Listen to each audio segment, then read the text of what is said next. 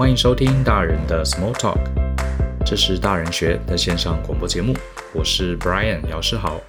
呃，今天想跟大家聊聊的话题啊，是上台演说很容易紧张，要如何克服这件事情。因为我自己的工作是讲师，也是演讲者哈，当然常常被这个同学们啊问到这个问题：老师，你常常上台演讲，常常讲课哈，在很多人面前说话，一般人遇到这个状况会很紧张哈。老师，你有没有什么办法可以克服？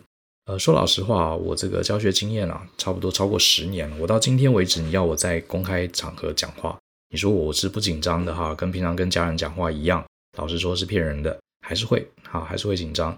那甚至我在更年轻一点，还没有踏入这一行的时候啊，我甚至是一个上台非常容易紧张的人，而且我的手会流汗啊，我是个很会流汗的人，所以常常满头大汗，看起来就是一副很紧张先生的样子哈。呃，这件事情其实我大概在二十多岁的时候发生了一个小小的故事，成功的帮助我克服了这个心魔哈。所以今天也想跟大家聊聊这个议题。大概是我在大一升大二的时候，当时我念的是成大，我参加了一个成大当时啊非常大的一个社团，叫做慈幼社，也就是我们社团的人啊分成好几组哈，有的去养老院，有的去这个幼儿园哈，陪这些小朋友或是老人家度过周末。那当时我很喜欢这个社团，这个社团人数也非常非常多。每年我们这个社团都要办一个社员的晚会，也就是大家会准备一些节目，哈，有的人变魔术啦，有人唱歌啊，有些人跳舞啊，有些人这个演说，哈，总之就是一个大型的社团的活动。那参加的社员会有上百人，我们通常会去跟学校租借一个大礼堂来办这个社员大会。那一年级的时候，呃，我就参加了这个社团，然后呢，学长姐啊。呃，就我也不知道为什么哈，就选我当这个晚会的主持人。当时我当然非常紧张哈，因为这个晚会呃有上百人，而且都是学长姐。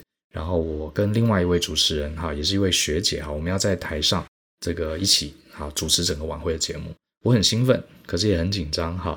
那我花了很多时间去写这个讲稿，写得非常仔细。我在家里啊也对着镜子啊常常去练习，把它背得滚瓜烂熟。结果呢，有趣的是哈，我们在这个晚会的前一天，我们大家在校园里面排演，好，隔天的过程。然后呢，我上台排演的时候，轮到我上台要讲话的时候啊，我整个紧张到爆。我记得我手握的这个讲稿哈，几乎把讲稿都弄湿了哈，因为我手会流汗，然后满头大汗，很紧张。结果一上台啊，这个聚光灯一打，哇，真的是脑筋一片空白，我一句话都讲不出来。呃，我还花了很多 时间去制造一些笑梗啦，然后制造这些呃笑料，然后拍了一些很有趣的对话啦，全部脑筋一片空白，记忆随着这个聚光灯啊，全部都不见了。那一次、两次、三次，结果都这样啊，我真的太紧张了。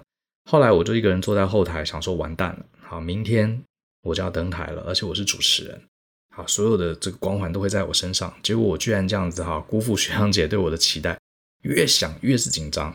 结果呢，这时候我们社团里面有一位大三的学姐，她曾经是社长，啊，曾经是社长，她跑来找我。我这个学姐我非常佩服啊，她是呃我们社上一个非常非常呃有能力好的一个学姐，她过去也当社长。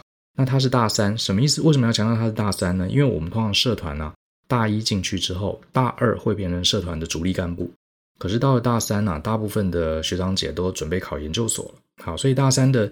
学长姐通常都会消失，他们就比较不会参与社团活动。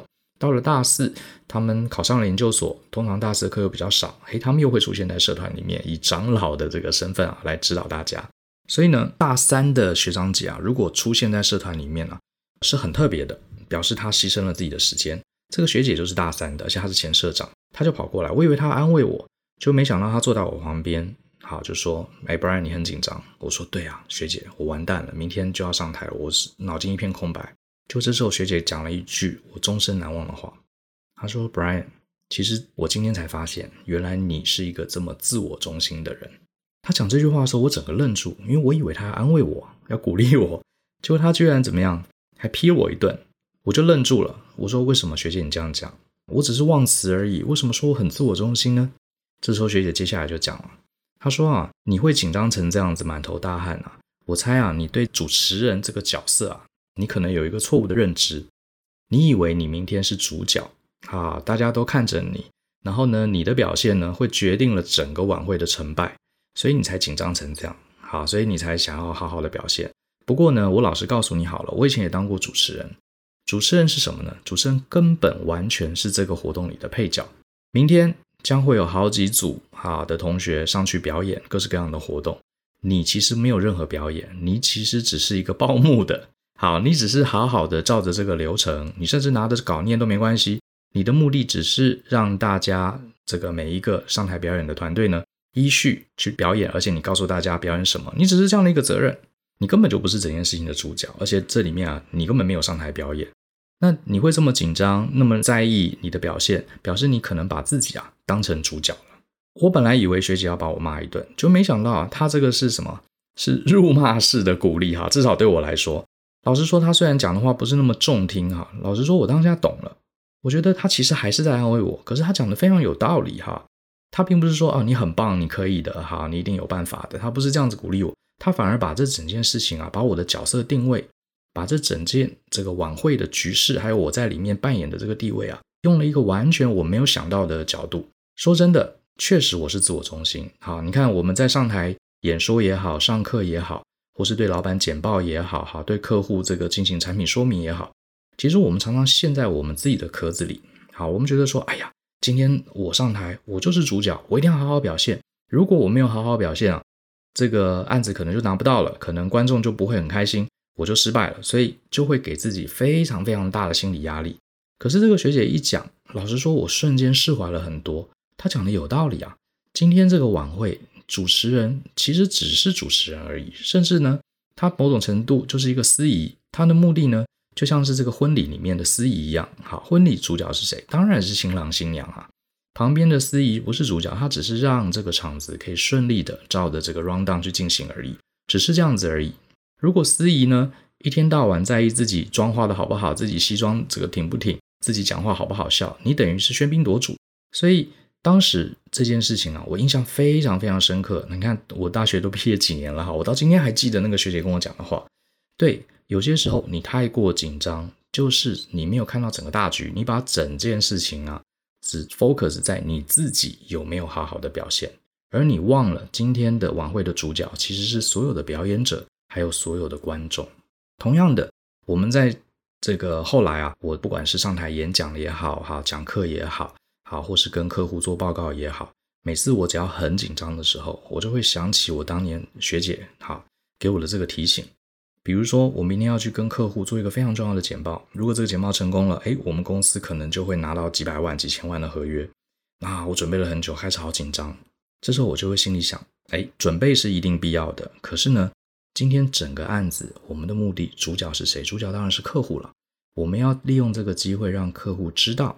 他们所需要知道的资讯，所以我的目标就是努力的搜集这些资讯来服务这个客户。至于我在台上这个简报是不是很 fancy，引得大家哄堂大笑，或是引得大家点头称是，那些都不重要，重要是客户有没有在这一个小时得到他想得到的资讯，这个才是我的重点。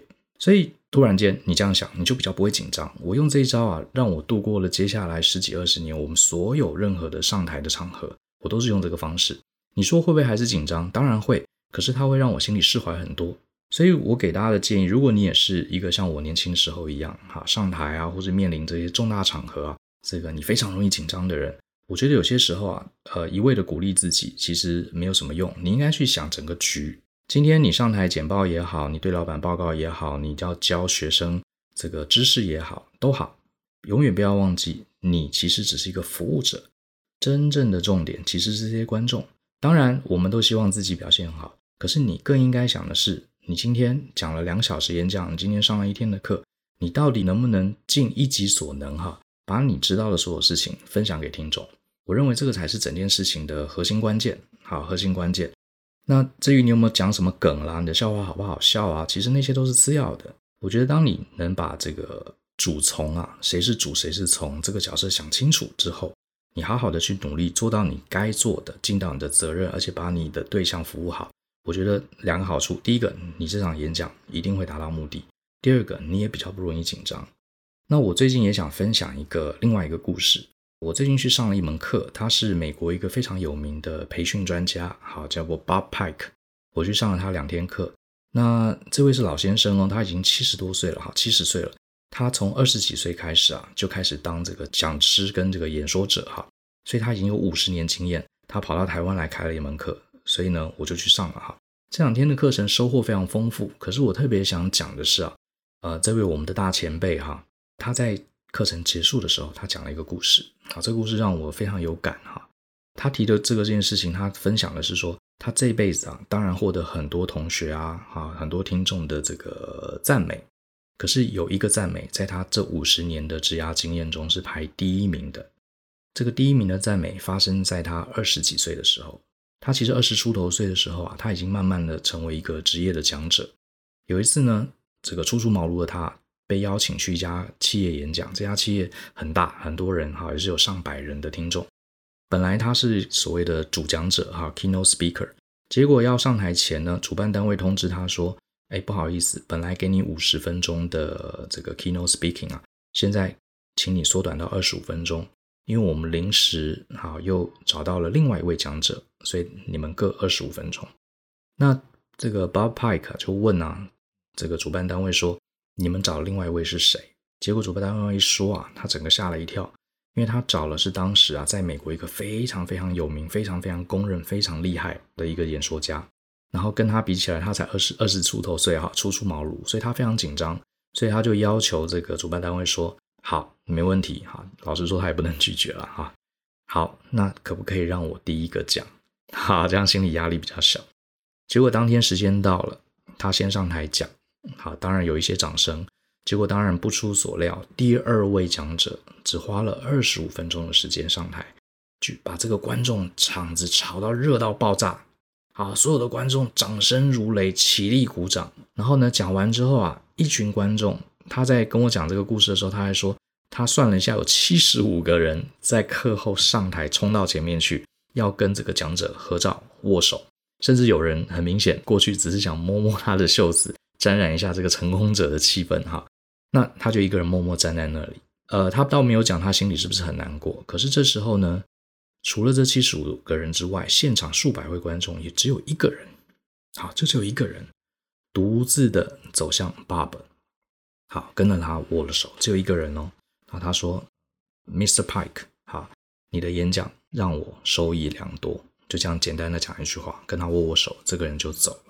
然后这个 Bob Pike 说啊，这是他这辈子最棒的 compliment。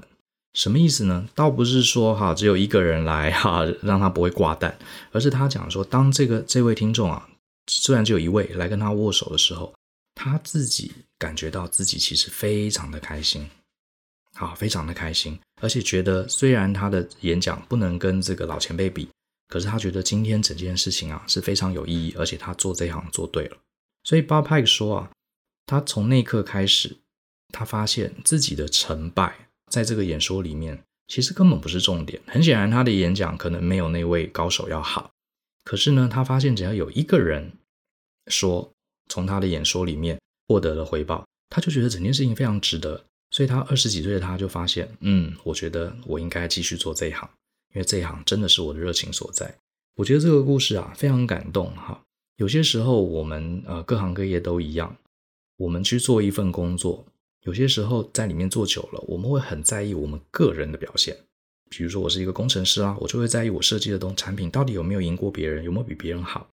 我是一个讲师，我也会很在意同学给我的评分啊，我到底有没有赚很多钱啊，这个业绩有没有很旺啊，都是这样子，大家都会这样想。可是时间久了，有些时候我们真的会忘记自己的初衷啊。我觉得八派这个故事也提醒了我。今天，比如说你当讲师来讲好了。你的目的到底是要成为一个很受欢迎的讲师，大家都觉得你很棒的讲师，还是说你打从心里希望别人能从你身上学到一些有用的知识？好，我相信后者其实才是这一行我们可以走得久、走得远的一些根基。同样的，回到这个紧不紧张的问题，我觉得有些时候我们会过度紧张，也许就是我们把自己的角色放错了，我们忘记了主角其实是我们要服务的对象，而不是我们自己的表现。我想这个故事啊，至少我不知道能不能呃，大家有没有 catch 到我的重点？不过我至少这个故事，好，这两个故事对我一生有第一个克服紧张，第二个永远去理解我们做这件事情最根源的本质是要服务谁。至少对我来说，这件事情是非常非常有帮助的。那这两个小故事啊，就分享给大家，希望大家这个未来如果你有机会公开演说，或是做任何的服务都好。我们应该把心啊，尽量的提醒自己，把心放在我们要服务的对象。反而有些时候，当你把别人啊服务的对象放在你整个工作的核心目标，也许第一个你不会紧张，第二个我相信你把他们放在心上的时候，你的工作表现搞不好会更好啊，因为你把自己这个当做一个服务者的角色。希望对大家有一些帮助。那我们的 Podcast 是我们大人学二零一九年一个很重要的计划。我们刚开始啊，也是做一个尝试啊，想说呃，因为没有在主持传统的广播。我们还是有些事情，除了文章之外，想跟大家沟通。所以我跟我的 partner Joe 啊，我们也录了好多集哈，也将近呃三十集了。呃，没想到其实获得还不错的回响。像我们最近有好多的伙伴在私下的场合主动跑来跟我握手，说他天天都听我们的 podcast 哈，对他的这个日常生活带来很丰富的回响。然后也有很多人在 Facebook，在我们大人学的粉丝页里面留言，说他听了一些很棒的故事，听了 Joe 讲了一些。呃，很重要的情感的管理的技巧，对他的家庭、对他的生活都很有帮助。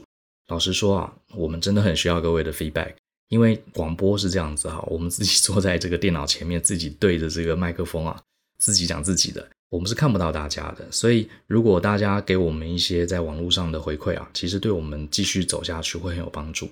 当然，也欢迎大家，呃，你在人生中你有什么事情想听听看我们的观点啊，有什么议题你想听听看我们的看法。都欢迎你在 Facebook 或是来信，或是如果你听的是 Apple 的 Podcast，下面是直接可以留言的。我们很希望大家给我们一些回馈跟建议。好，那今天的节目我想就先讲到这边，希望对大家有一些帮助。非常感谢你的收听，也希望你喜欢这期节目。如果你对大人学各式各样的思考、各式各样的知识有兴趣，欢迎你上网搜寻大人学。会看到我们的部落格，你也会看到我们各式各样课程的报名网站。好，跟我们一起相信、思考、勇于改变，让自己的人生更棒。那我们就下次见，拜拜。